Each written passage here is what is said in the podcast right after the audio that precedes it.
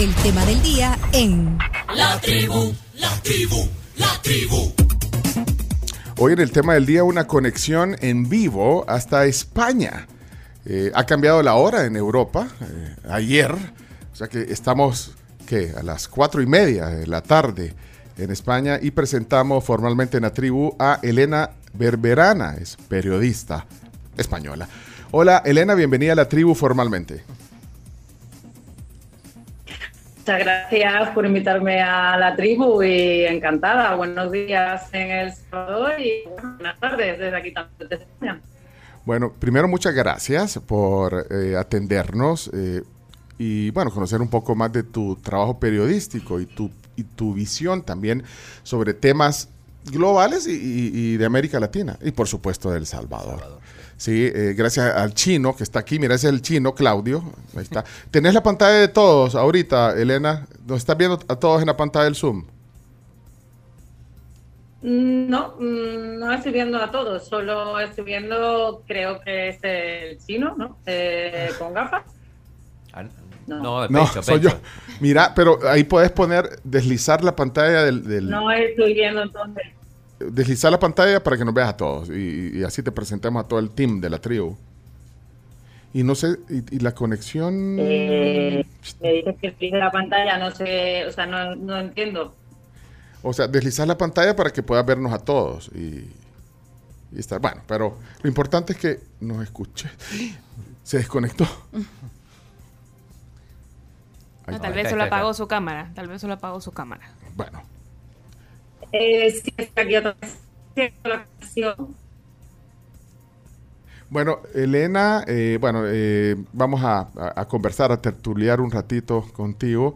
Eh, sí, eh, pues, te conocimos a través de, de algún video en un editorial que tú hacías para Canal 7NN en España. Sí, Sí, y bueno, es que no, no estaba seguro si me estaba escuchando porque ahorita no te estamos viendo. Eh, creo que apagaste la cámara, Elena. Pero, eh, no, se está desconectando, se ha ido la desconexión. Ah, o sea, vale. se ha ido, no sé, no sé qué, qué ha pasado. bueno, ahí está, pero hoy se, se desconectó otra vez, ¿verdad? Sí. Es que es el satélite, Chumito. Te- Solo que tal vez para comentarle a Elena que estamos transmitiendo en YouTube y también en Facebook Live, eh, pues para todas las personas que, que, que nos están viendo y escuchando también en el FM. Vaya. eh, Eh, sí, lo que está pasando es que se está desconectando continuamente. se está desconectando y, y, ajá, y, y te ves un poco cortada porque estás por el wifi, así dice en España, ¿verdad? Wifi, sí. Wifi, nosotros decimos wifi. Está- estás en el wifi.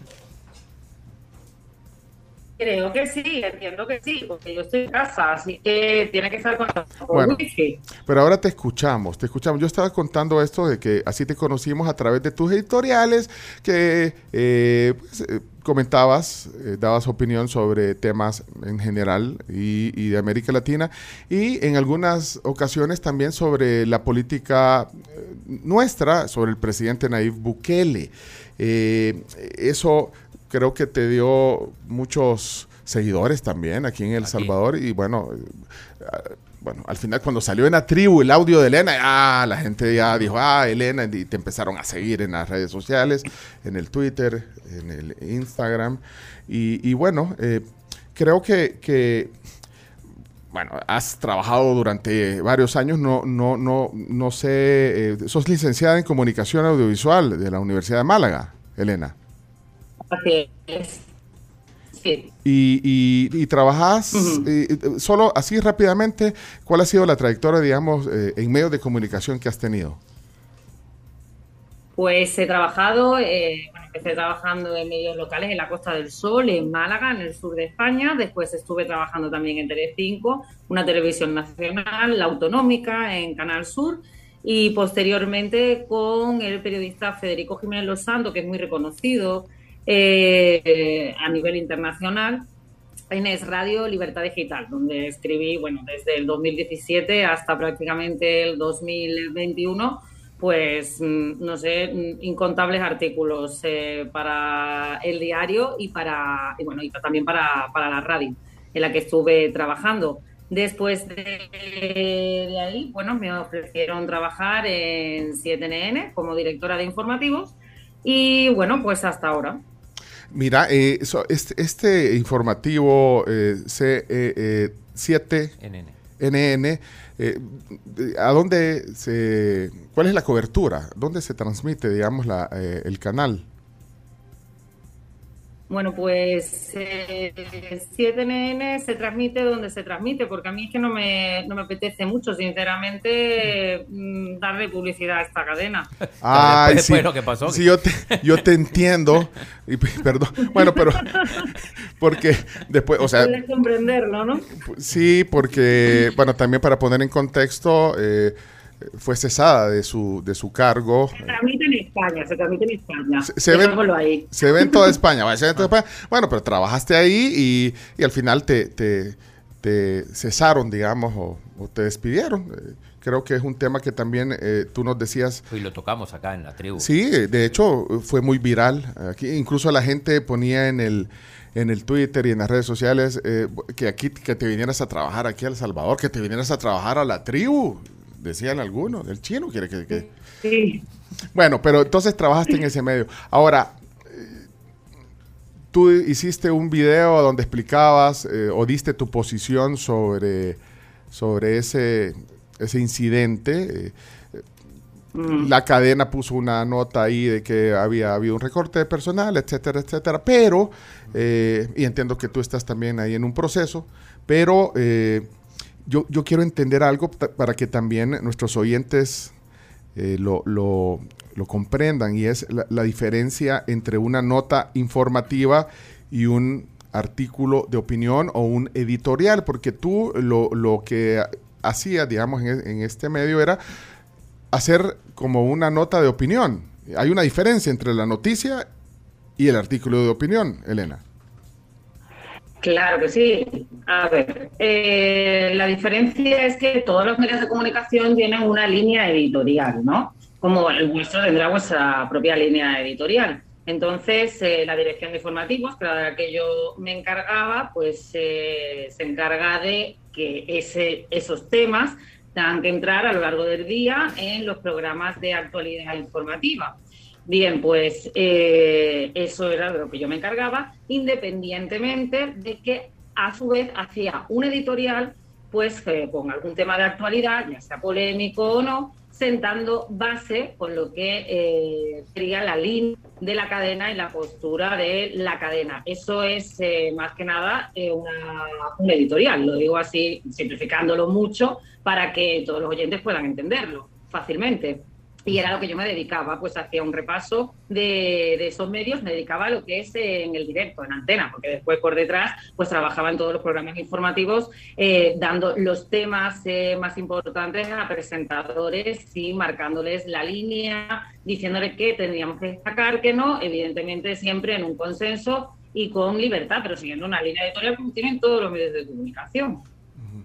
Eh, en algunos de ellos, digamos los que por los que te conocimos también a ti, Elena, eh, pues hablabas de, América Latina y del presidente Bukele específicamente. Y eh, ponías eh, de ejemplo, de hecho, ese video editorial muy viral cuando le hablabas directamente al presidente de Colombia, Petro, y le decías que lo que, el, mata relato. el, dato mata relato al hablar de los temas de seguridad, tú hacías énfasis, digamos, en la exitosa eh, gestión del presidente Bukele en el tema de seguridad. Entonces eso, eh, bueno, generó un poco de, polémica. Bueno, tú lo acabas de decir, de hecho el editorial a veces, bueno, eh, es para que la gente también opine y, se haga su propia forma de pensar a través de las posiciones que tú pones o, que tú pones en tus editoriales. Pero este fue un caso específico o ya venías tú hablando, digamos, eh, siguiéndole la trayectoria del presidente Bukele, Elena? Yo venía, veníamos ya la trayectoria a Bukele mm, desde hace tiempo, eh, al menos un año, desde que empezó, bueno, hoy se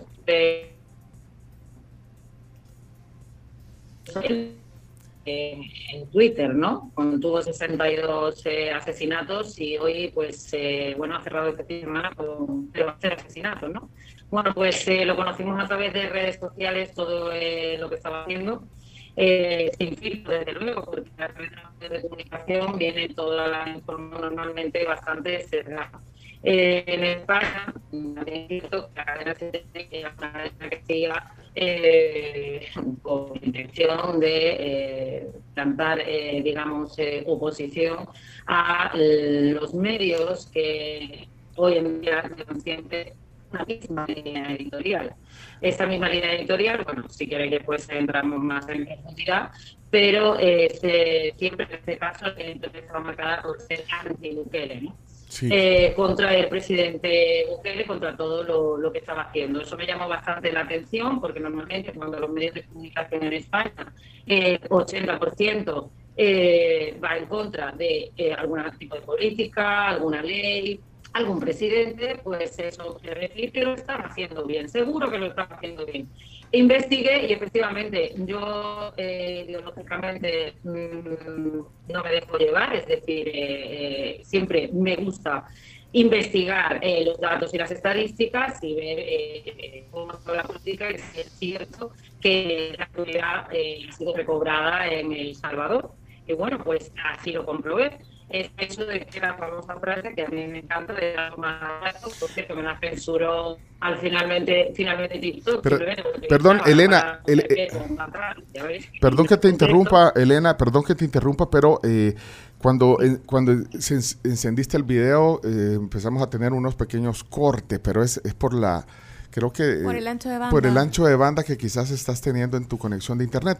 Eh, probemos. Pues mira qué pena. Yo si querés, mm, se corta un poco, pero si apaga, apagas la cámara, si apagas la cámara, quizás porque cuando tenías apagada la cámara, se escuchaba bien. Se escuchaba perfecto. Iba bien. Sí, iba bien, iba bien. Pues entonces, entonces lo que hago es, si detengo el vídeo, no me vais a escuchar, quizás. ¿Cómo no? no ahí sí, ahí se escucha mejor. Sí, solo en, la, en, la, en el icono, ahí estás. Vídeo. Ah, vale, ahora. ¿Ahora? ¿Sí mejor? Sí, mejor. Sí, mejor. Entonces creo que es el ancho de banda que te está jugando una mala pasada hoy. Pero. Eh, me está jugando porque no será por lo que pago el ancho de banda, ¿eh? que ese de, de vamos, una velocidad que después de, de, vuestra entrevista voy a llamar a la compañía. O ya eso lo garantizo. Vamos a llamar a la compañía. ¿Cuál es? Orange, ¿cuál es? Eh, ah, bueno, hay, que ir, hay que ir al apartamento de Elena a medir el ancho de banda que está, pero vaya, porque la, sí, el, eh, vaya, pero, pero es, que estabas explicando sobre, y, ahí se, se, te entrecortó un poco cuando estabas explicando, eh, bueno, que tú te te documentabas, te informabas y dabas tu posición y, que el, bueno, el medio, el, medio tiene también su propia línea editorial. Pero entonces por ahí, por ahí te habías quedado, Elena, si puedes eh, eh, resumir y retomar esa explicación, por favor. Eh, sí, bueno, estaba hablando que el medio, o sea, estaba hablando de por qué empezamos a interesarnos por Bukele, ¿no? no me quedé ahí. Sí, sí. Sí, bueno, eh, no sé si esto se ha escuchado, ¿no? Eh, nosotros empezamos a interesarnos por Bukele desde que empezamos a comprobar que las políticas eh, de Bukele se estaban aplicando con gran efectividad y así lo demostraban las estadísticas que a nosotros nos llegaban. yo quiero decir también, y no sé si esto se ha escuchado, que la mayoría de medios de comunicación en España cuando atacan ciertas políticas, ciertas leyes o a ciertos presidentes, y lo hacen uniforme y en unísono prácticamente, pues normalmente es porque esa ley está bien, ese presidente lo está haciendo también fenomenal seguro en su país, y entonces es un motivo para saber eh, qué es lo que está sucediendo. O sea, esa es la guía. La guía es cuando todos atacan, algo pasa. ¿Por qué? Porque hay una línea al final en los medios de comunicación muy determinada que parece ser, parece ser eh, como es el caso del diario El País, por ejemplo en España, que están aliados con, con la delincuencia, con el mal, eh, en este caso con las pandillas, con las maras, Hoy había un titular nefasto, si queréis después lo comemos en el diario El País, a mí me ha parecido abominable, pero si queréis después hablamos de, ese asunto. Bien, hoy dijimos, bueno, eh, hay que indagar, decidir, había que ver qué es lo que estaba pasando realmente en El Salvador, independientemente de la ideología que tenga el presidente de turno. Nosotros, más allá de la ideología de Bukele, queríamos ver si era, si era cierto. Y comprobamos que sí, y comprobamos que sí, que la seguridad ha en el país prácticamente y que después eh, decenas de relatos, por no decir cientos de relatos en redes sociales acompañaban ya la serie de modelos salvadoreños que leíamos. Es que poco que no apoyara al, presidente. Después, eh, siempre como digo, porque eh, de ahí podíamos, podía coger la información sin filtros, sin filtros, sin filtros y sin sesgos, ¿no? Ahora, eh, los enfoques eh, editoriales que, tú haces como periodista también intentan ponerle un poco de, pimienta, como le pone el chino. Claudio le pone un poco de pimienta aquí a veces al, al, comentar. También es una práctica, digamos, con intención de, ponerle un poco de polémica y, pimienta a, a, la opinión, Elena?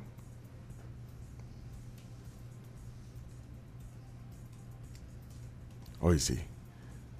ahora, sí, por favor, ¿me escucháis? Sí, sí. Ahora, ahora sí, pero ¿me escuchaste tú a mí, Elena?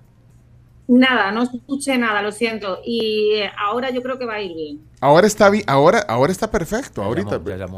ya, ya, ya llegaron de Movistar.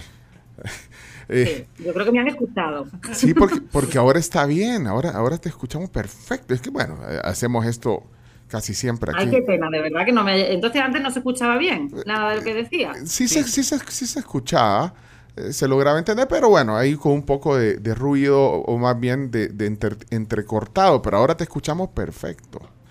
Eh, vale, ahora sí, venga. Vaya, pero, pero, pero, sí, pero sí, te, sí, sí, se entendió lo, lo, lo, que decías de, de, lo, de lo que hacías, pero yo te preguntaba que también es parte de un estilo periodístico y de tu estilo en los editoriales ponerle un poco de pimienta, ponerle un poco de, de polémica al editorial. Eh, yo, yo, te decía que el chino hace eso aquí a veces.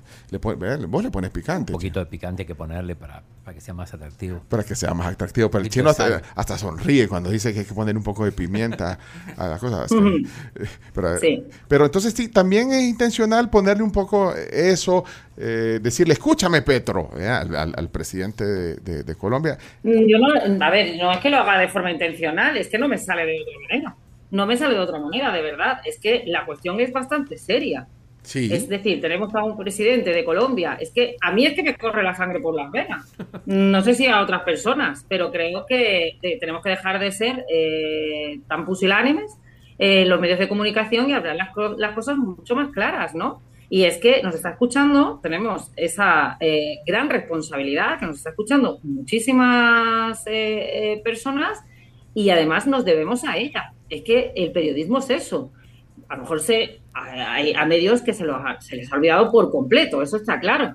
Pero cuando le hablo así a Gustavo Petro, es que así lo siento. Y si lo tuviera delante, de verdad que se lo diría, de verdad que se lo diría. Porque que digan, de verdad, eh, que diga Gustavo Petro que quiere con universidades arreglar la violencia eh, en Colombia, ¿no? El nivel de violencia que tienen tan elevado, pues bueno, pues es que hay que tomárselo entre un poco con sarcasmo, ironía eh, y hacerlo de forma periodística para que pueda llegar también el mensaje. Eso está claro, pero que no es que yo esté intentando eh, tener audiencia, de verdad que no. Es que yo soy así, es que a mí me sale así. Eh, no, no hay nada más. Y, y si tuvieras al presidente Bukele enfrente, como te imaginabas con Petro, ¿qué le dirías? Yo a Bukele se lo dije, que me encantaría que fuera presidente de España. ¿Ah, sí? Sí. Sí, claro pero, pero entonces, ahí o sea, decís las cosas como, como pensáis y como son, o sea, no, no, no te detenés, o sea, no, no, no es... Eh, pero hay otra manera de ser, es que otra manera de ser sería hipócrita, ¿no? Ahora, eh, pero eh, tenés una base, porque al final sos periodista, estás ante una audiencia grande que, que, bueno, seguramente algunas personas podrán pensar, ah, eh, Elena, la periodista española, está elogia eh, sobre elogiando al presidente Bukele. Podría en el otro lado de la moneda, porque hay mucha gente que, bueno, aplaude que, lo, que se elogie, pues el presidente eh, tiene un 90% de popularidad y, aquí en El Salvador, pues eh, obviamente eh, tiene esa simpatía, pero que lo diga alguien desde fuera, eh, ¿no crees que cae a veces en, como un demasiado elogio? O, es, ¿O, es, porque también lo sentís así? Hombre, demasiado elogio quizás hasta me quedará corta, ¿no? Es decir, eh, yo a mí, desde que se me hice viral en vuestro país, maravilloso, por cierto, de, verdad, estoy conociendo a los salvadoreños y, me parecéis gente excelente, excelente. Eh, y bueno, pues eh, creo que hasta me quedo corta porque con los relatos que eh, estoy escuchando, absolutamente desgarradores, gente que ha perdido a toda su familia, a toda su familia, o que incluso las maras tenían que matar a uno de sus propios familiares para poder eh, pasar esos, para rendir tributo a, a, a la pandilla, o incluso un padre que tuvo que presenciar la violación de su hija. Eh, otro al que le sacaron el corazón y, uh -huh. y, también a otra familia que la descuartizaron. ¿De verdad eh, que os parece demasiado elogio que Bukele haya frenado eso? O sea, es que me, yo, yo me parece que yo me quedo corta. O sea, después de escuchar esos relatos y que eh, los salvadoreños me han hecho llegar y que apoyan a Bukele y un presidente que ha frenado esa barbaridad de cine gore, que ni siquiera un guion de Hollywood, el peor, el peor guion de Hollywood, pudiera imaginar, imaginar, yo, de verdad, es que mmm, hay algunos relatos que no puedo ni terminar de leerlos. Es que no puedo ni terminar de leerlos porque me parece una verdadera pesadilla. Uh -huh. Pero ahora... Y que haya vivido El Salvador, o sea, tantísimos salvadoreños así, y que esto ahora no se esté dando, o se esté dando en la mínima eh, medida, pues sí que haya bajado la tasa del crimen, uh -huh. pues sinceramente, cualquier vida vale ese elogio y muchísimo más. Y si no, es que estamos perdiendo el norte, la verdad. Internamente, eh, vaya, por ejemplo, el presidente del gobierno español, eh, Pedro Sánchez, eh, no, no, sé si lo, eh, lo, elogi, lo elogias o, o, decís las cosas que sentís también. El presidente Pedro Sánchez eh, un, tiene un partido, el Partido Socialista, que es un partido corrupto. Estamos ahora con el caso mediador. es un caso que ha saltado a nivel mediático ya. es un caso donde se ha gastado dinero público en prostitución eh, diputados y se está investigando también. Bueno, el PSOE, el Partido Socialista, ha arrastrado casos de corrupción desde siempre, robó 670 millones en el sur de España. Eh, ¿Qué puedo decir? ¿Cómo voy a elogiar a un presidente del gobierno que pertenece a ese partido, que además está aliado con Bildu Etarra, es decir, eh, políticos que apoyaban a la banda terrorista ETA y a todos los crímenes que cometió ETA en su momento desde los años 70 en España, donde mató a familias también, a inocentes, a niños, pues con eso se está gobernando, gente que quiere destruir el, el país, que lo quiere separar, que persigue el español, por ejemplo, eh, en muchas comunidades autónomas y que también persigue a todos aquellos que se sienten español. Ahora lo estás diciendo. Eh, también está aliado con los comunistas, como son los sí. comunistas de Podemos, bueno. que están aliados con eh, Cuba y Venezuela ¿Cómo voy a elogiar al presidente Sánchez? Es imposible. Bueno, ya lo dijiste ahorita, pero, pero ¿lo podías decir en tus editoriales así, de esa forma también? ¿Lo, lo, lo hacías o, o, o, tenías alguna limitante? Bueno, estabas en casa, digamos. En el, No, con, el, con Pedro Sánchez eh, yo lo he dicho, mm, claro, sí, evidente. Es que no puedo trabajar en un medio, me resulta muy difícil trabajar en un medio de comunicación donde no pueda ser libre, ¿no? A la hora de de hacer una, un editorial. Ahora, Siempre y, hablamos de, de, en, el, en, el, formato editorial, claro. Sí, formato editorial. Por eso hacía yo la, la diferencia hace un rato. ¿Y qué pensarías si el, eh, un periodista salvadoreño empezara a elogiar eh, a través de un editorial?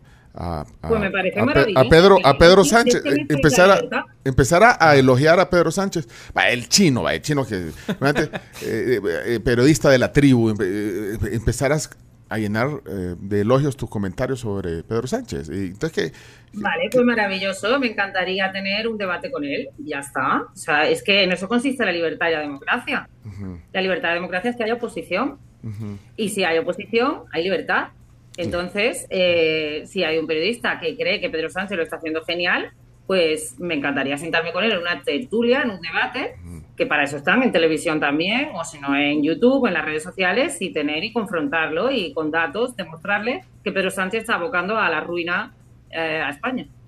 Y Elena, por ejemplo, digo, eh, vos cuando haces tu análisis también, digo, supongo que, que, que ves también la, la, línea de los detractores, digo, que se le critica, por ejemplo, bueno, hoy justo que se cumple un, un, un año del, del, régimen de excepción, de la cantidad de, de, de, detenidos, aparentemente injustamente, de la cantidad de gente que murió en, en, en, la prisión. Digo, ¿eso también lo sopesás a la hora de hacer este, este balance y decir, eh, ¿debería ser Bukele presidente de España? ¿O, eh, o solo ves lo...? lo... Claro. Que lo sopeso, claro. Sí. He estudiado la oposición, he visto la oposición lo que dice. Hoy he visto que decían que con la seguridad no se come. Bueno, pues yo le diría a la oposición que cuando se está muerto es cuando no se come. ¿No? Creo yo. Vamos. Eh, después, la seguridad es el pilar de la civilización. Sin seguridad no hay nada. España era uno de los países más seguros del mundo. Está dejando de serlo. Y se está notando. Sin seguridad no hay nada. No hay trabajo, no hay familia, no hay vida. Entonces, la seguridad, una, es, que, que la, la, cuna de, de, la civilización occidental, en Grecia, Roma, pues lo sabían desde el principio. Eh, lo primero que se gastaba el presupuesto público era en seguridad, porque sabían que sin seguridad no había nada, no había civilización. No hay civilización si los ciudadanos no están seguros, si viven amedrentados, extorsionados, con lo cual mmm, si la oposición, que lo que he leído es eh, que si la, que con la seguridad no se come, bueno, pues es que eh, me, me, parece una oposición, me parece una oposición que no está haciendo una buena oposición. Bueno, eso... Creo que todos los países tienen que tener una oposición, mm. claro que sí. Es que si no estaríamos en una dictadura. Ah, pero eso lo dijo. pero no me convence nada. Eso lo dijo Carlos Sade, que es el presidente de Arena, que es, eh, bueno, podemos decir que es uno de los partidos de oposición, pero digo, también los medios hablan de eh, detenidos injustamente como parte del régimen, lo que decía, bueno... Sí, pero eh, los medios, o sea, sí, detenidos injustamente, pero ¿cuándo, ¿cuándo el diario El País ha, se ha fijado, por ejemplo, los relatos que acabo de contar? Nunca. O sea, ¿cuándo el diario El País eh, le ha preocupado lo que sucedía en El Salvador? Todo el mundo daba por hecho que El Salvador era un país absolutamente en la ruina, fallido, eh, los salvadoreños erais, y que lo sepáis, todos, ¿eh? todos los salvadoreños erais poco menos que asesinos. Asesinos, gente salvaje, eh, que se merece lo que tienen. Yo os lo digo así porque la opinión que hay aquí y que había eh, a nivel internacional. Bukele ha demostrado que no es así, pero los salvadoreños no sois eso. Ahora, los salvadoreños sois mucho más. Bueno, dejemos a, los, Entonces, dejemos a los medios porque también, bueno, por ejemplo, las instituciones de derechos humanos, la Comisión de Derechos Humanos, eh, eh, hay pronunciamientos, Naciones Unidas. Sí, derechos humanos, que derechos humanos y por qué no estaban los y por qué no estaban los observadores internacionales denunciando a lo que estaba sometido El Salvador, al índice de criminalidad, 4.000 asesinatos al año uh -huh. en los últimos tiempos, uh -huh. ¿por qué no estaban ahí? Yo es que no los he escuchado, no he escuchado a la ONU, no he escuchado, no sé, eh, ¿por qué no estaban ahí? Porque son tan hipócritas. Es que yo puedo creerme a una organización internacional, a las ONGs, cuando se han preocupado por los inocentes. Cuando se han preocupado por los inocentes y han ido al país y lo han denunciado a nivel internacional, entonces sí, pero no han denunciado nada. No han denunciado absolutamente nada. El Salvador estaba, era un país que estaba absolutamente a nivel internacional dado por perdido. Les daba, les daba exactamente igual. A los salvadoreños les, les daban igual. A ver si eso eh, puede entrar en la cabeza, porque es que ha sido así siempre. Y ahora El Salvador está en el punto de mira a nivel internacional porque un presidente ha conseguido bajar los índices de seguridad. A mí me parece absolutamente aterrador y eh, abyecto eh, que, por ejemplo, hoy el país diga, Manuel pasó casi un año en una celda para 20 donde había más de 70 personas. ¿no? Los presos se turnaban para dormir sentados en tanda de dos y tres horas y había solo un retrete. Era habitual que recibieran una comida al día dos tortillas y una cucharada de frijol. O sea, esto lo hacen para que empatices con los asesinos. Pero, ¿y por qué no el país no ha sacado ningún relato? En este caso, por ejemplo, vamos a llenar el diario El País de las 4.000 historias que ya no podrán hablar, que ya no podrán comer ni siquiera esa tortilla o esa cucharada de frijol, ¿no? De ese niño que ya no puede comer ni dos tortillas, ni esa cuchara de frijol, ni dormir, eh, ni siquiera dos o tres horas como estos eh, presos. A mí me gustaría, me gustaría saber si el diario El País es capaz, es capaz de sacar estas, este tipo de relatos. No, no. Saca esto. ¿Por qué? Bueno, pues porque la izquierda española desde siempre ha estado congraciada con los delincuentes. Siempre ha tenido, ha tenido esa querencia por el mal. Siempre lo ha tenido. Y en España estamos muy, estamos muy acostumbrados a leer ese tipo de titulares. No es nada, nue- nada nuevo, pero sencillamente es repugnante. Elena- Y si verdaderamente se está haciendo esos abusos en las cárceles eh, de, de Bukele, ¿no? Pues eh, a mí me gustaría saber entonces cuál es eh, la solución. Me gustaría saber cuál es la solución. ¿Cuál es la solución para El Salvador? ¿Ha sido una solución? ¿Vosotros estáis más seguros ahora? Eh, el 90% dice que sí. Los sondeos dicen eso. Con lo cual, eso me parece que es democrático, ¿no? Eh, ¿O lo democrático qué sería? ¿Qué sería lo democrático? Me gustaría saber, porque vamos, esta gente, estos periodistas que escriben, son los que defienden la democracia. Pues ahora mismo en los sondeos el 90% apoya a Bukele, más democrático que eso.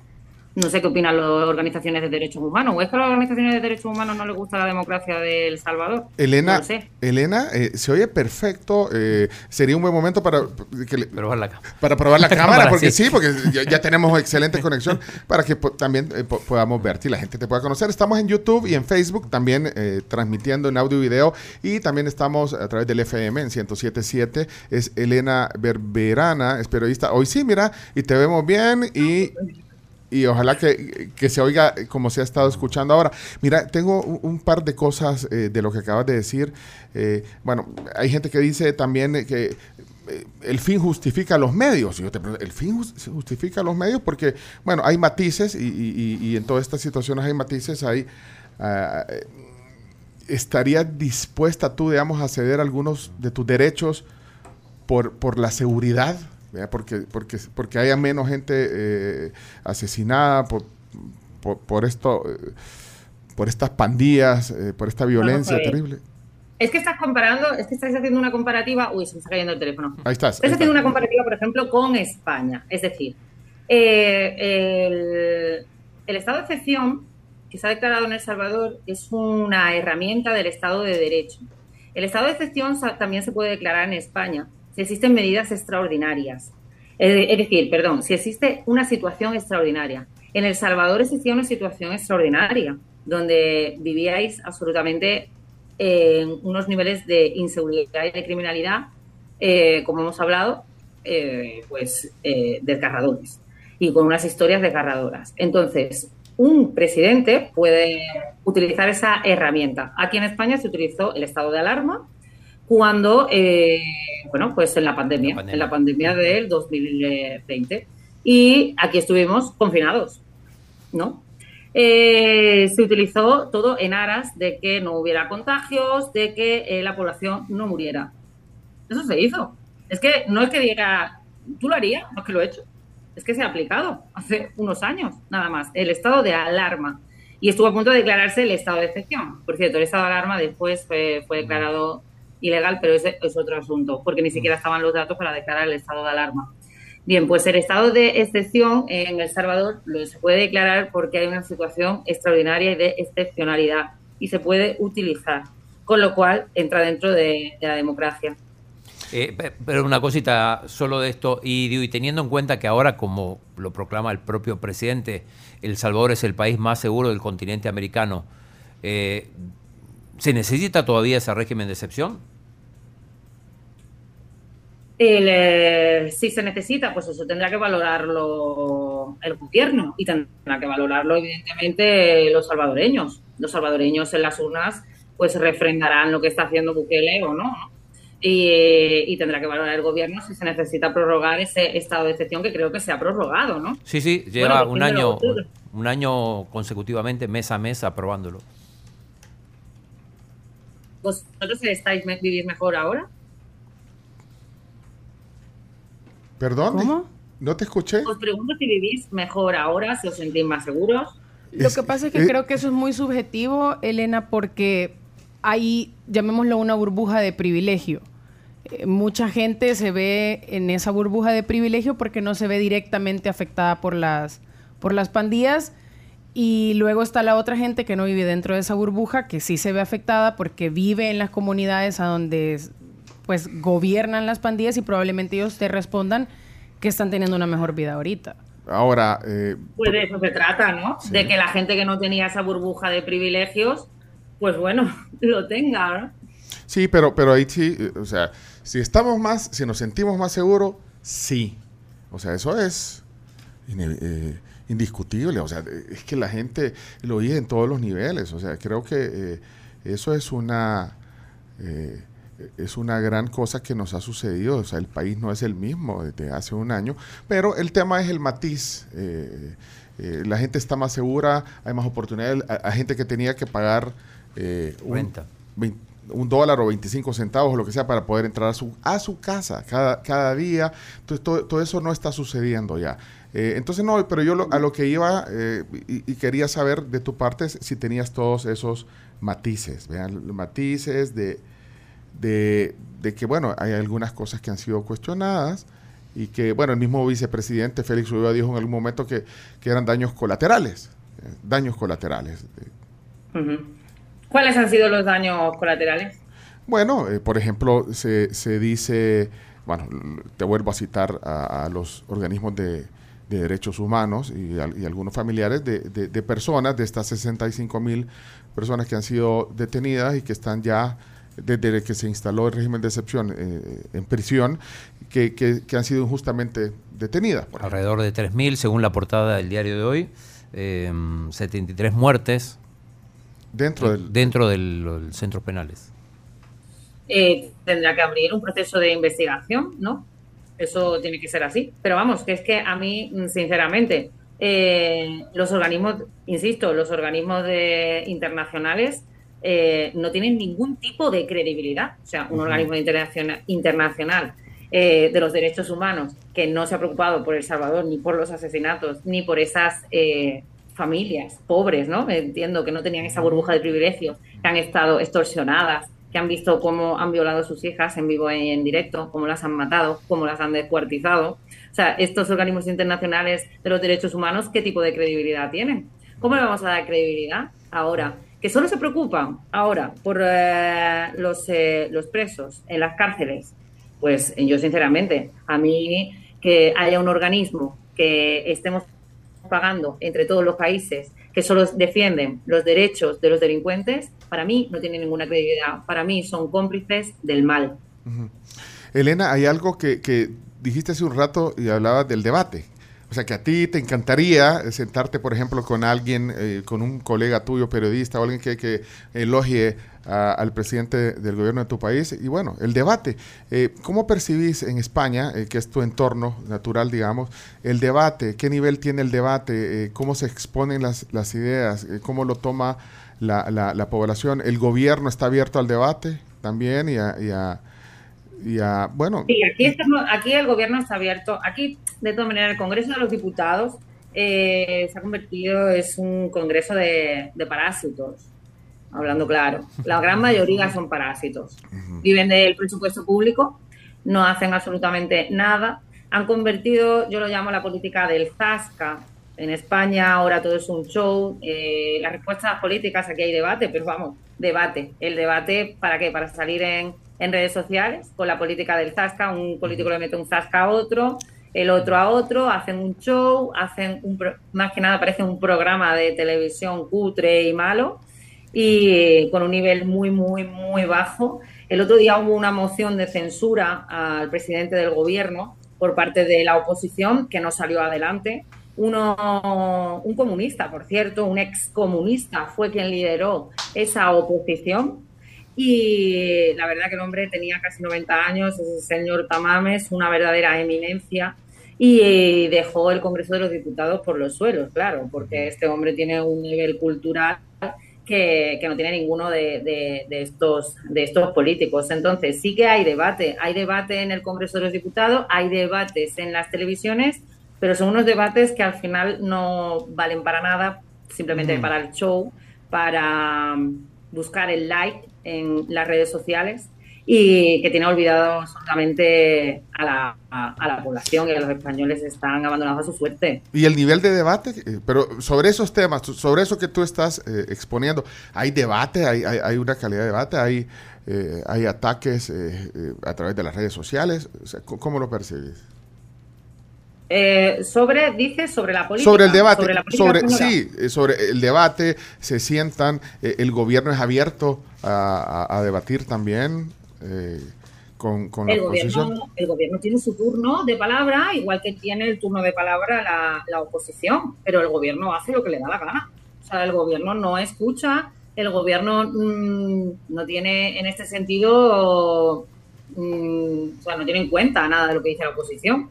De hecho, ahora mismo, ahora mismo se está pidiendo la dimisión, que no sé cuántas veces se le ha podido pedir. Eh, se ha pedido esa moción de censura para que eh, abandone Pedro Sánchez el gobierno. Eh, junto a todo su gobierno Frankenstein, que se llama, porque es un gobierno a retales, que necesita de otros partidos, como he dicho, de Bilduetarra, de separatistas, de comunistas para gobernar, porque él no tiene la mayoría.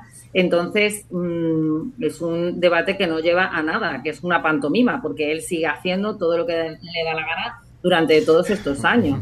Eh, Elena, estás en contra del comunismo, sos antiguo. Es que, es que lo, mencionas con ese énfasis.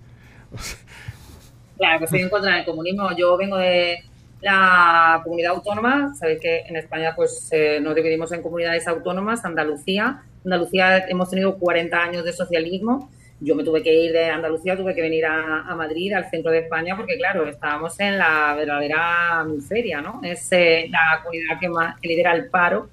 pero, el, el, socialismo, el socialismo lo asocias un poco a, esas ideas comunistas. Sí, prácticamente es lo mismo. Prácticamente es lo mismo. A ver, hay muchos tipos de socialismo. El socialismo hard, socialismo duro, es el socialismo comunista, prácticamente. Después tenemos el socialismo soft, el socialismo suave, socialdemocracia, que es la que tenemos eh, en España y en Europa. Pero el duro es eh, aquel que ya mm, termina con la propiedad. Bueno, no diría ni siquiera suave, porque en España, por ejemplo, no tenemos derecho a la propiedad. Sabes que en cualquier momento nos pueden ocupar la casa y tú no puedes hacer nada el ocupa se queda con tu casa hasta que salga el juicio. Hay que gente que ha dormido en el coche, ha dormido en la calle, se ha tenido que ir a casa de familiares. Entonces, eso es el comunismo. El comunismo es que tú no seas dueño de nada de ti. Eh, contra la libertad absoluta ¿Y tú sos, de, los ciudadanos. ¿Y tú sos eh, de derecha soft o, derecha hard? No, yo no soy de derechas, no soy de nada. Ah, nada. Ok. Es que bueno, hay una tendencia también. Hay una tendencia. No, yo soy, ante todo, ante todo soy anti yo siempre lo explico. Ante todo soy anti, soy anti izquierdista. Ah. La derecha es un invento, es un invento de Wall Street. Eh, si leéis a Anthony Sutton, que es eh, un historiador, eh, o incluso mm, también a Carol Quickly, que era un asesor de Bill Clinton, os recomiendo a estos dos autores, son muy buenos y explican cómo después de la Segunda Guerra Mundial estaban muy interesados en que eh, lo contrario de la izquierda fuera denominado como derecha. Entonces, la derecha es, eh, pero lo hacían para dividir a la población. hoy en día vivimos, eh, además, en un, con unas políticas que siguen esa, esa idea raíz, que es la de dividir y dividir y dividir a la población. Por ejemplo, en España ya mm, están divididos mujeres contra mujeres, eh, gays contra gays, o sea, aquí tenemos divisiones que no podéis ni imaginar de la que hay, del caos que ha montado el gobierno. Eh, el gobierno y bueno, y a nivel europeo. Y, esto viene también todo de, Estados Unidos, porque estos son otros temas, ley trans, eh, ley LGTBI, o sea, una serie de leyes que al final lo que hacen es dividir y dividir a la población con su ingeniería social. Con lo cual no me gusta decir, bueno, pues soy de derecha. Bueno, pues si ahora mismo la derecha es la que defiende la libertad, si ahora mismo la derecha es la que pone orden, la que pone seguridad y la que está a favor de, del imperio de la ley, como, como yo digo, bueno, pues entonces sí, soy de derecha, seré de derecha, comulgaré con la derecha. ¿No te gusta? Si la derecha deja de ser todo esto, no, soy de derecha. ¿No te gustan las etiquetas? no me gusta definirme dentro de una política. Las etiquetas políticas no te gustan, las etiquetas. No me gustan nada, no me gusta nada porque aquí hemos visto como la derecha española cuando ha gobernado, en el caso de Rajoy, pues bueno, pues ha sido lamentable, lamentable. Mire, eh, él es Elena Berberana. Elena además es mamá de un, de un bebé de seis meses. Sí, sí, de hecho tenía pediatra y no sé qué pasó. Sí, pero yo no sé cómo está. ¿Está bien tu bebé? Porque, bueno, aquí nosotros estamos tertuleando, que es lo que nos gusta hacer, tertulear, conversar. Pero está bien tu bebé ahorita, está bien. Sí, sí, está bien, está bien. Está bien, vaya. O sea, pues, te- o sea, no, no, no, no hay que alimentar ahorita al bebé. Eh, pero, pero, bueno, bueno, está muy bien alimentado. muy bien. Mira, Ahora mismo está con su padre, está con su padre, porque, bueno, yo me he tenido que organizar, porque no ha sido fácil, ya sabes, cuando tienes un bebé, he tenido que organizar aquí, montar una para poder estar con vosotros esta hora. muchas gracias por eso y por eso apreciamos este tiempo. Mira, y- y ¿no te cayó hate, como se dice ahora en el tema de las redes sociales? Hate por tu... O sea, yo, yo- yo he leído algunos comentarios de tus posts y he visto de todo un poco. Ades- Mucho, Adhesión por un lado y supongo que Bueno, un poco yo- de odio. me da la hate. impresión que mucha más adhesión. Ha tenido, o sea, has tenido mucha adhesión. La gente te aplaudió, eh, pero, pero también tuviste hate, o sea, tuviste, eh, o qué percibiste de, de- de las reacciones ante tus editoriales, ante tu posición ante el presidente Bukele. ¿Qué recibiste, Elena? Pues un apoyo, apoyo masivo, apoyo masivo. O sea, que puedo deciros, un troll por cada mil comentarios, que eso no se puede ni tener en cuenta. Pero, pero, pero Elena, Sí. no necesariamente, pues, digo, de repente hay alguien que no coincide y no es troll, o sea, ¿o no? No, troll me refiero porque me insultaban. Ah, va. No, no. Pero te cayeron. Yo no, yo, todo, todo aquel que entre en Twitter y no y quiera debatir, de verdad, pero es que nadie debate, es que hoy, hoy en día casi todo el mundo insulta. Por eso te Eh, decía, por eso te, te estaba diciendo hace un rato eh, a, a dónde, a dónde estaba el nivel de debate. Porque bueno, ahorita yo estoy leyendo algunos WhatsApps y, y nos están diciendo, dale, eh, eh, esta Camila y el chino y el pencho, dándole a lo de las víctimas del régimen, que tenemos la misma línea de la oposición, la víctima, que ya aburrimos, vaya. Pero Eso por un lado. Y por eso otro, y por, ajá, y por- y- y por otro también, eh, digamos, aplaudiendo la posición. Así hay que hablar, hay que hablar directo. Vaya, pero lo que pasa es que eh, creo que eh, no, no, estamos en un momento en el cual te tiran primero antes de escucharte y de poder debatir. Y creo que eso, vaya, imagínate a ti te han insultado. Ahora imagínate lo, lo- lo que pasa cuando estamos hablando con alguien como, como Elena, entonces la gente está eh, encendida y a veces te atacan de una manera sin escucharte. Sí, pero esto viene, es lo que os decía, ¿no? Eh, hay que, eh, eh, se está todo radicalizando. Entonces, mm, es verdad que el debate se ha deteriorado. Es lo que os decía, es un debate... sí. mm, sí, perdón.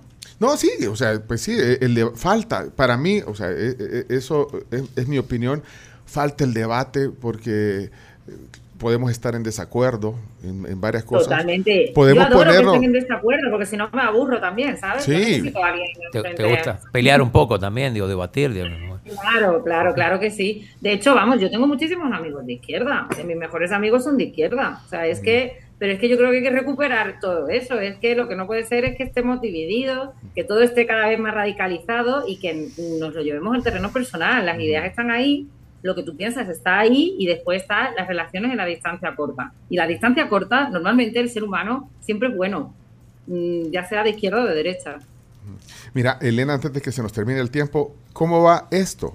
Voy a poner un fragmento de lo que colocó Elena eh, Berberana hace, hace unos días.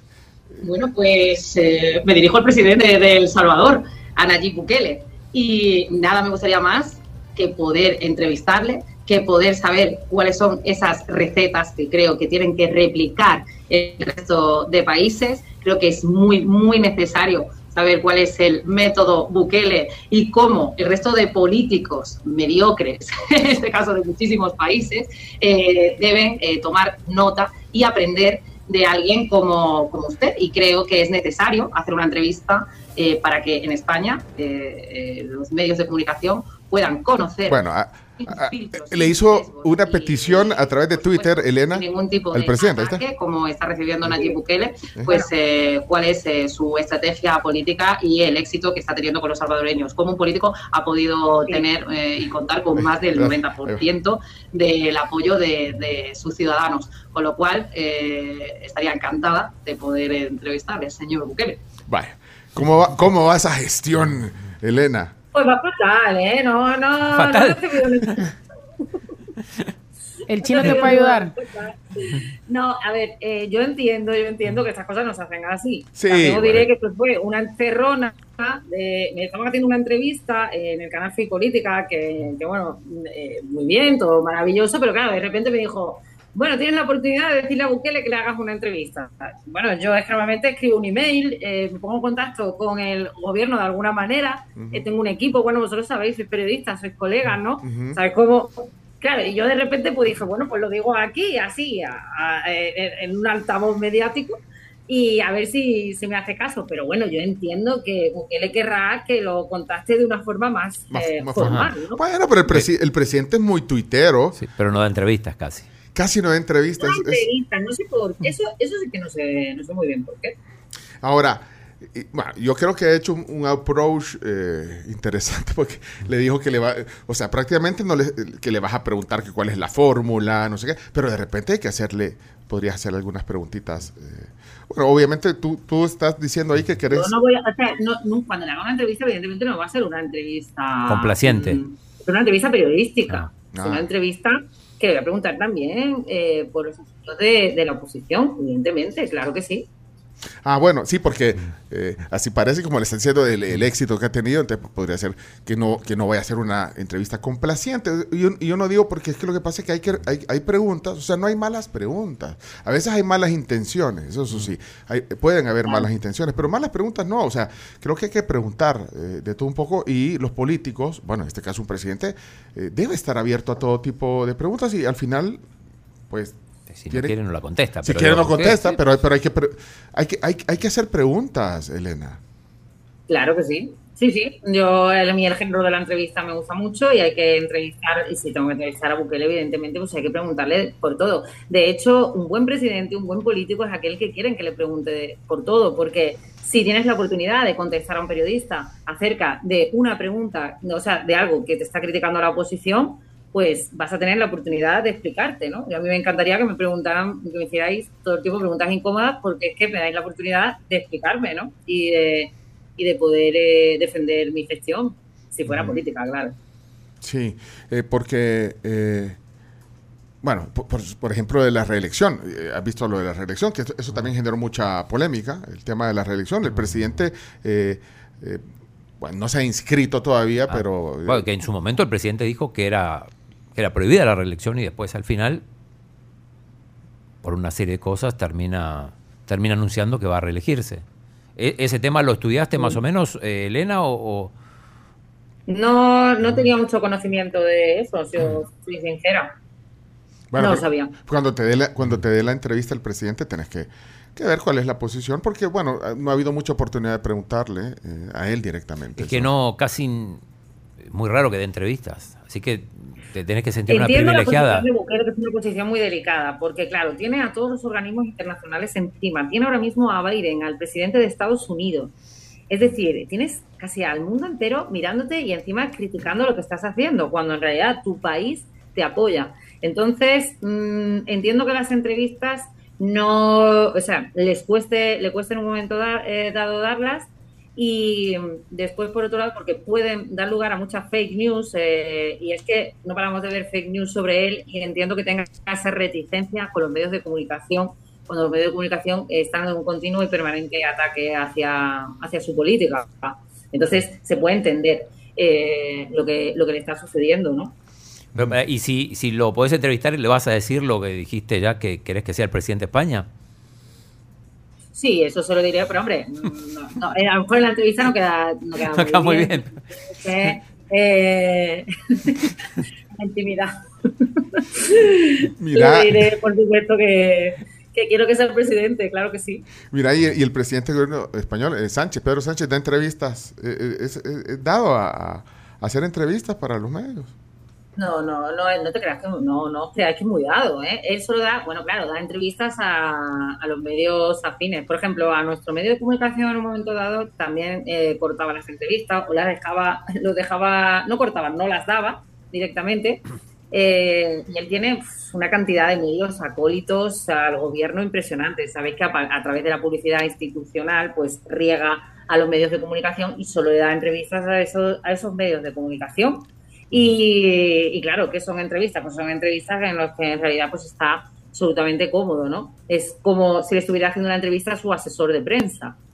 Pues, Eh, es que- ¿qué tipo de entrevistas va a hacer? Pero claro, bajo el formato o fingiendo, disimulando de que es una entrevista periodística. Pero vamos, está todo más que pactado Sí. en esas entrevistas. Pero mira, te voy a contar que eso nos pasa aquí en la tribu.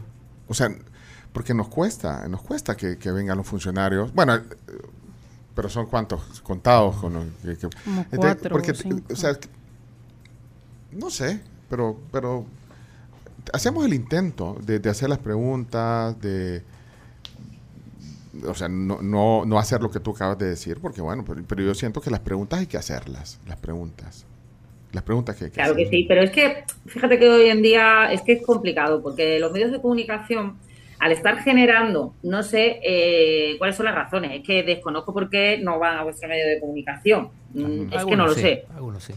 Algunos sí, pero, pero bueno, pero yo, no- yo no, bueno, a mí me cuesta entenderlo a veces. Mm, sí, pues habéis generado algún tipo de noticia falsa. No, Elena, no, ¿cómo, no, cómo no, te no. per- Bueno, pero está bien, pero está bien. Vale, sigamos, sigamos con el cuestionario. ¿Qué, qué otra cosa crees que puede ser? A ver, yo entiendo, por ejemplo, eso le pasó a Trump, ¿no? En su momento, que llegó y eso y es que tenía razón en muchas de, de- en mucho de lo que decía, porque es que había medios que se inventaban completamente. Yo me veía después eh, lo que había dicho en el meeting, pero también cubrí bastante todo la- el tema de las elecciones estadounidenses, no las últimas con Biden, y, y claro, y decía, pues es que no ha dicho eso, pues es que no lo ha dicho, y me lo ponía el vídeo una y otra vez. A mí las fake news de los medios me han hecho trabajar muchísimo porque no encontraba el titular y claro, y después dices, bueno, pues voy a darle un- una entrevista a, no sé, eh, pongamos la CNBC, cuando está, mm, cuando me van a sesgar la entrevista y cuando me van a, a coger el titular y le van a dar la vuelta. Pues claro, es que los medios también han perdido credibilidad, las instituciones han perdido credibilidad y los medios han perdido Sí, credibilidad. sí, sí, pero, pero, Entonces- pero no hay que generalizar a veces. Bueno, porque no sé.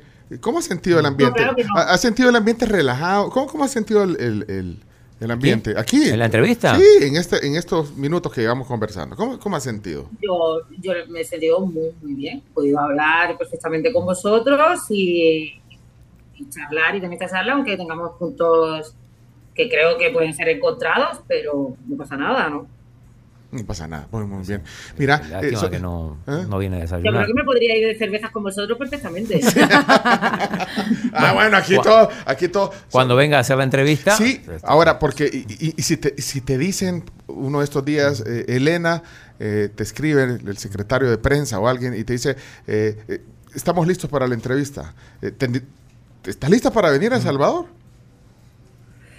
Pues, hombre, tendría que ver dónde dejó al bebé, pero... Con-.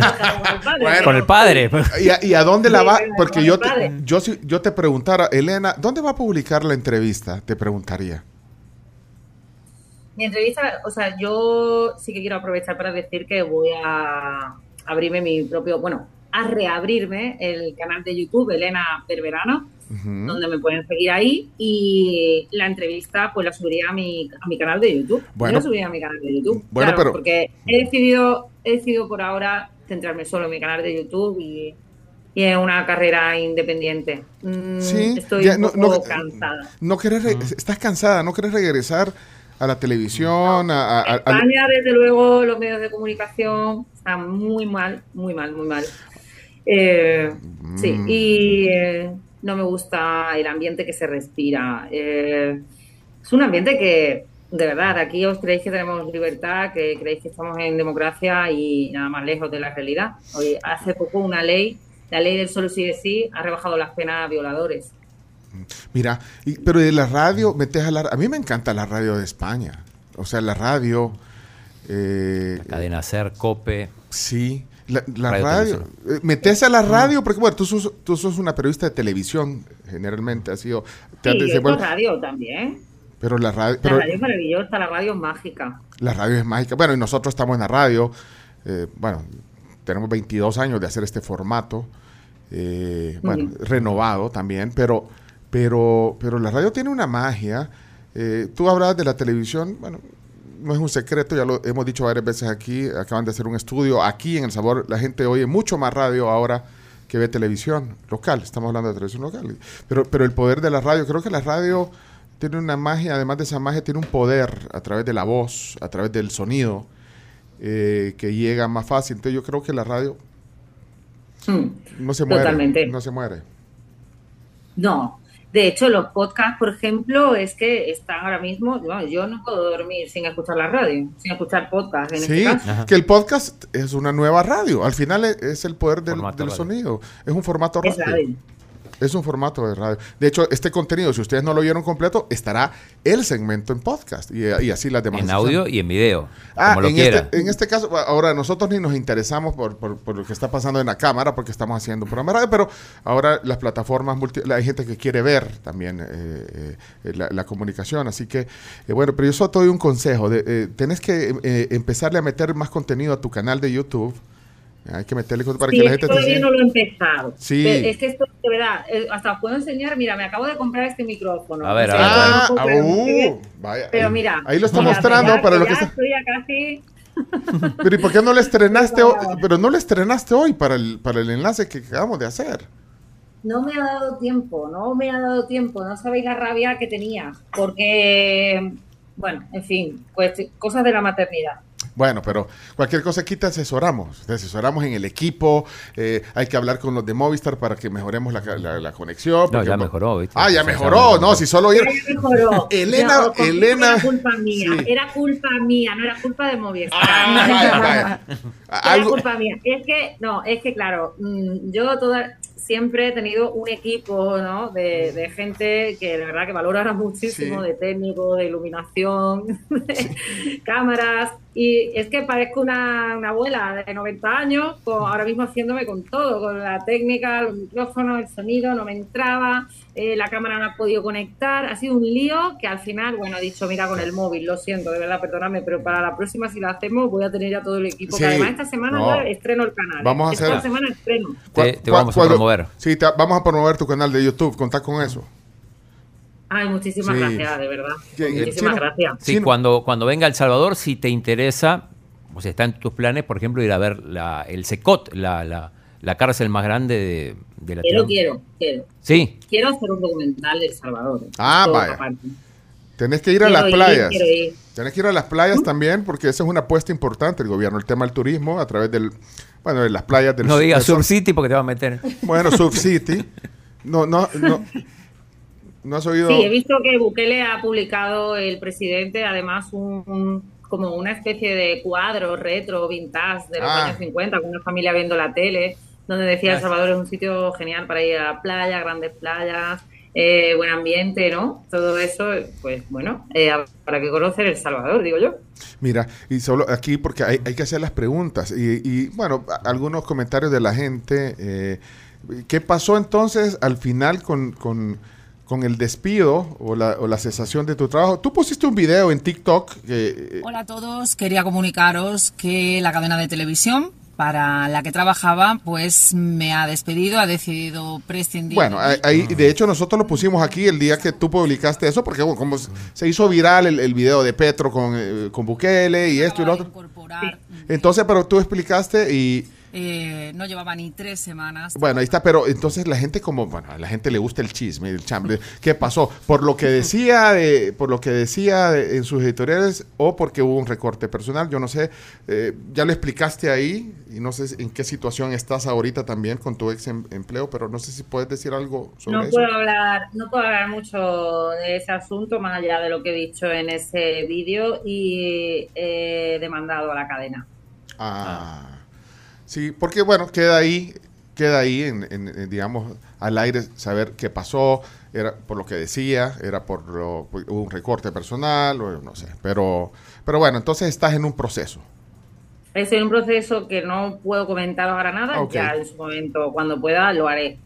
Para mismo no, porque si no mis abogados me regañan. Ah, regañan Eh, abogado, siempre regaña. Vaya, pero entonces hay que respetar lo que dice Elena. regañan los abogados.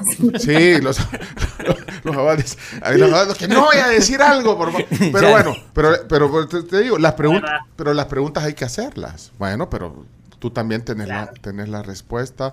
Eh, bueno, aquí hay un montón de comentarios de la gente. Don Carlitos, qué buena pregunta la que les hizo Elena. ¿Qué, bueno, que, eh, nos preguntó, ¿qué nos preguntó? Si vivíamos mejor. Si vivíamos esa, mejor. Esa es, no sé. Bueno, esa, esa es una de las preguntas. Es que le, cuando le sale su beta periodística, también ella, ella pregunta. Y nos preguntó, claro. y aquí uh, creo que unánimemente contestamos que sí. ¿eh? Que sí, sí, que sí. sí. Que estamos, sí, que estamos en el, eh, que, que, está, que, estamos en un país mucho, pero mucho más eh, seguro. Quiero escuchar a Isabel. Podemos tener mm. un par de minutos. Se nos alargó un poco la plática, pero porque hay gente que quiere opinar. Mira, la gente es respetuosa, yo espero que sea respetuosa y que, eh, porque nosotros alimentamos el, el, buen debate, es que no podemos estar de acuerdo en todo, como decía Elena, pero sí nos encanta que haya respeto. Vamos a escuchar a Isabel, así rapidito. ¿Tenés, y yo le, y yo le, le, pregunto si tiene tiempo y, y, y pongo y lo, los y mensajes. Y lo pongo los mensajes. Porque ya tengo que irme al Isabel, corte también. Isabel, vamos a ver, Isabel. Vamos. Con todo el respeto que me merece, esa señora, buenos días, tribu. Uy. No, así, eh, con, con, solo empezar, con todo el respeto que me merece, se siente que va. que viene el rielazo. Vi, viene un dardo, viene un dardo, vea. Eh. Me va a poner a parir. Espérate, pero solo. Espérate, Isa, Isabel. Isabel que, de Florida, ¿no? Ella vive en Florida. En Estados Unidos. Sí, por favor, no nos vaya. Sí, por favor, Isabel, por favor. Quiero... Es una buena periodista porque desde el momento que tiene un sesgo tan marcado a favor de algo que ni siquiera está cerca de lo que ella conoce, me parece que no. No, no, un periodista debe ser o mostrar por lo menos imparcialidad. Vaya, pues mira, estuvo, ¿cómo estuvo? No estuvo tan tan dura, Isabel. No, es que dice no, que un no preocupéis, estoy muy acostumbrada, ¿eh? Que estoy acostumbrada. sí, pero mira, dice que un periodista debe ser imparcial, dice. Eh... Bueno, pues es que más imparcial que mostrar unas estadísticas, yo creo que no hay, ¿no? O sea, las estadísticas están ahí. Me baso en esas estadísticas. Son estadísticas en que se ha bajado el índice de criminalidad y eso es una evidencia. Uh -huh. Entonces, como digo, están los relatos y están los datos. Los relatos. Me gustan los datos. Mira, eh, bueno, de hecho lo decíamos, yo, yo por eso lo ponía en el tapete al principio, eh, la diferencia entre un eh, nota periodística y un editorial. Edgar, por favor, Edgar, no me, no, no me vayas a... Edgar, Edgar, Edgar, Buenos días, tribu, buenos días, tribu. Saludos ahí para todos. Gracias, Edgar. Eh, bonita, bonita entrevista, buenísima, me parece. Eh, solo quería aclarar un punto ahí. ¿Sí? No es reelección del presidente Bukele. No es reelección. Quien lo va a reelegir somos nosotros, el pueblo. Y me imagino que ustedes también van a votar por él. Pero nosotros somos los que lo vamos a reelegir. Él va a presentar su candidatura. Eso sí que quede claro. Eso, eso explíquenle a la, a la periodista española. Porque ustedes también tienen mala intención en esas, en esas preguntas. Ustedes saben, saben lo correcto. Pero, pero ahí va, la, ahí va el dolo, ahí va la, la, hazaña en la pregunta que hacen. Buen día. Somos unos malos intencionados con las preguntas. Ya, ya, nos, ya nos cayó a nosotros también, mira, Elena. Siempre, siempre cae. Siempre para un cae. lado, para el otro. Sí, mira, mira, decir una cosa te cae. Ayer me cayó solo porque yo dije que, que la Belinda Carlisle, la cantante de las Gogos, un, un, grupo de los 80s y 90s, yo, que, que, yo soy fan, andaba aquí en El Salvador. Y yo dije, ah, la Belinda Carlisle de las Gogos anda en Surf, en Surf City. Y me caen todos que Surf City no existe, que, que esa no es una playa, no sé qué. Bueno, y, y ahí me decían que era un, un, le dicen golondrinos a los que son seguidores del presidente, que ellos eran un golondrino. Bueno, y de ahí pero y el viernes. Ah, ahora entiendo lo de golondrino. ¿No vale. lo entendías? No, me, me, han dicho ahí por Twitter y yo decía, no sé lo que quiere decir. Si es un elogio. Ah, o sea que a ti te decían que eras una golondrina, te decían. Sí. Es que, a ver, eh, vamos a explicarle. Cuando el presidente corrió por la presidencia, lo hizo por el partido Gana, cuyo emblema era una golondrina. Ah, vale. Uh -huh. vale, vale. Bueno, pero entonces un día decís una cosa, entonces un día te dicen eso, y, y, el siguiente día te dicen que son un arenazi. Entonces, si decís, entonces la gente solo quiere ver lo que quiere ver, y eso es lo que yo pues quisiera que la que podemos estar en desacuerdo, ¿no? pero, pero no tenemos que ser tan simplistas y, y, y tirar dardos de esa manera sin, sin, mm. sin platicar, sin explicar. Yo, Entonces, y, y eso alimenta un montón, porque si viene alguien que tiene alguna influencia, ponele en oposición, y, y- te critica porque le dijiste de tal manera, o te hice una pregunta a ti, o dije que se llamaba Surf City, entonces viene y, te ataca, y de ahí viene un montón de gente que, que se monta o se sube en ese. en- entonces ahí viene eh, que, que- que ni siquiera te dan la oportunidad de, de debatir, de conversar. Y no es para que estemos de acuerdo en todo, pero, pero creo que No. eso falta. De hecho, es que es sano, es sano que haya crítica. Mm, mm, Vamos, es que tiene que ser así. De hecho, si ahora, por ejemplo, yo eh, cambia el gobierno y, y, como os digo, Pedro Sánchez eh, se va, por fin, nos deja y, y-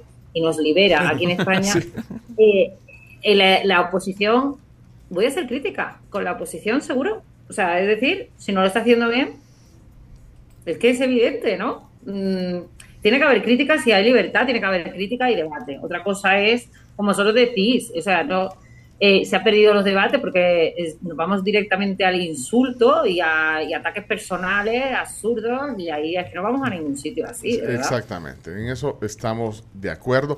Elena, te agradecemos este tiempo. Mira, ni hemos desay- normalmente desayunamos aquí. Claro, la, la entrevista tiene como dos, dos bloques, que ahora Sí, se hizo uno solo. Se hizo uno solo. Y no sé si está ahí eh, Alison. Porque desa- normalmente desayunamos aquí. Eh, ha- hay un típico por ahí. eh, no sé si hay un típico. Hay un típico. Un par, un par de típicos. Solo, te solo queremos. Porque cuando vengas, yo no sé si hacer la entrevista o, o a visitar el país.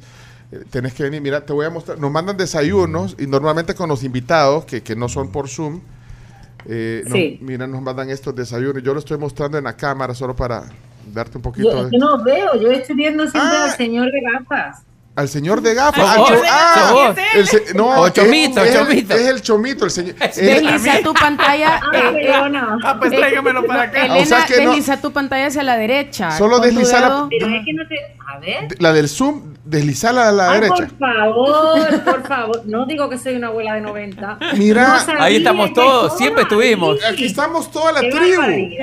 Qué tía más tonta soy, de verdad. No, hombre, y- pero, pero es que, imagínate, bueno. El señor de gafas. el Bueno, pero entonces Mira, pero nos el- presentamos. El señor de gafas es el chomito. Ahí levanta la mano. Él es el señor de gafas. eh, Él está en la consola.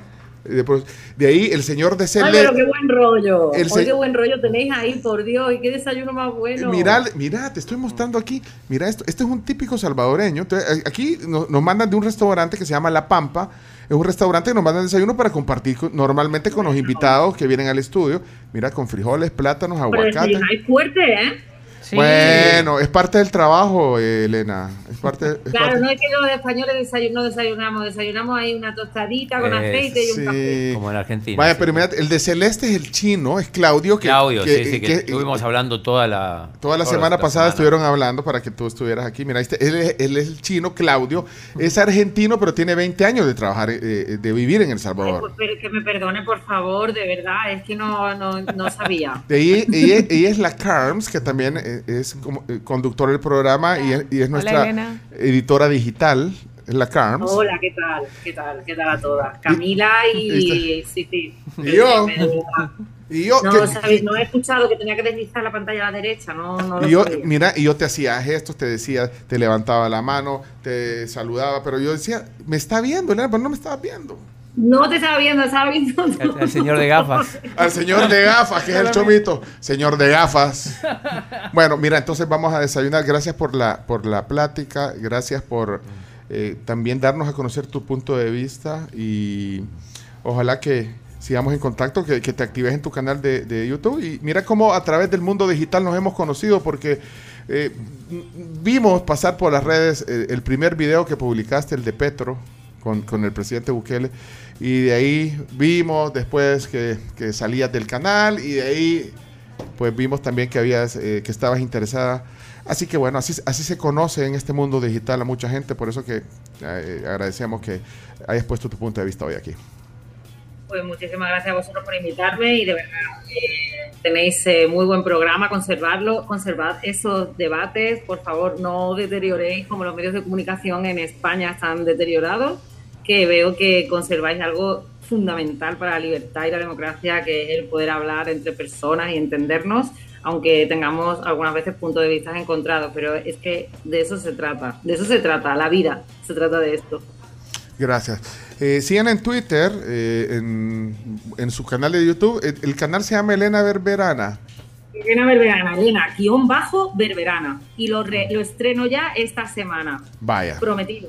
Ahí nos, nos mandas en, en- en la- en la cuenta, bueno, porque también tenés Twitter.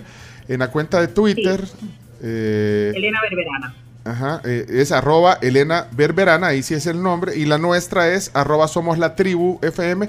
Ahí nos, no- nos pones un mention para, para darnos cuenta cuando ya publiques tu primera emisión en, en el, en el relanzamiento de tu canal de YouTube.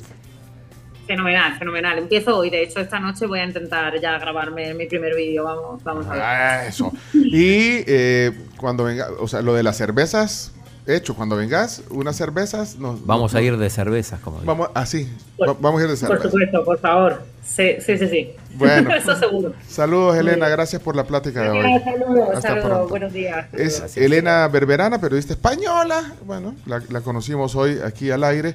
Y no se olviden, el podcast de esta entrevista eh, estará en un par de horas en, en Spotify, en Apple Podcast, en TuneIn, en Google Podcast. Y el audio y video queda ahí en el YouTube y en el Facebook de Somos la Tribu FM. Gracias. Buen provecho. Hoy vamos a desayunar bien tarde, niños y niñas. Sí. Ya, regresamos. Saludos a todos los que están ahí también atentos de la tribu. Ya volvemos. 9.46 la hora en El Salvador y los invitamos a todos a que aprovechen esta super promo de Claro 50 megas por 30 dólares al mes. Contrátalo en tu tienda Claro más cercana o también puedes ver las condiciones en claro.com.sb. Y también les invito a todos los que están ahí afuera a que descarguen New, esta nueva app con la que ustedes pueden pagar escaneando el código QR de New o de QuickPay en más de 25 mil comercios. También, si no son eh, muy buenos memorizándose los números de cuentas de banco, pues no se preocupen que con New también van a poder transferir a sus contactos con el número de teléfono.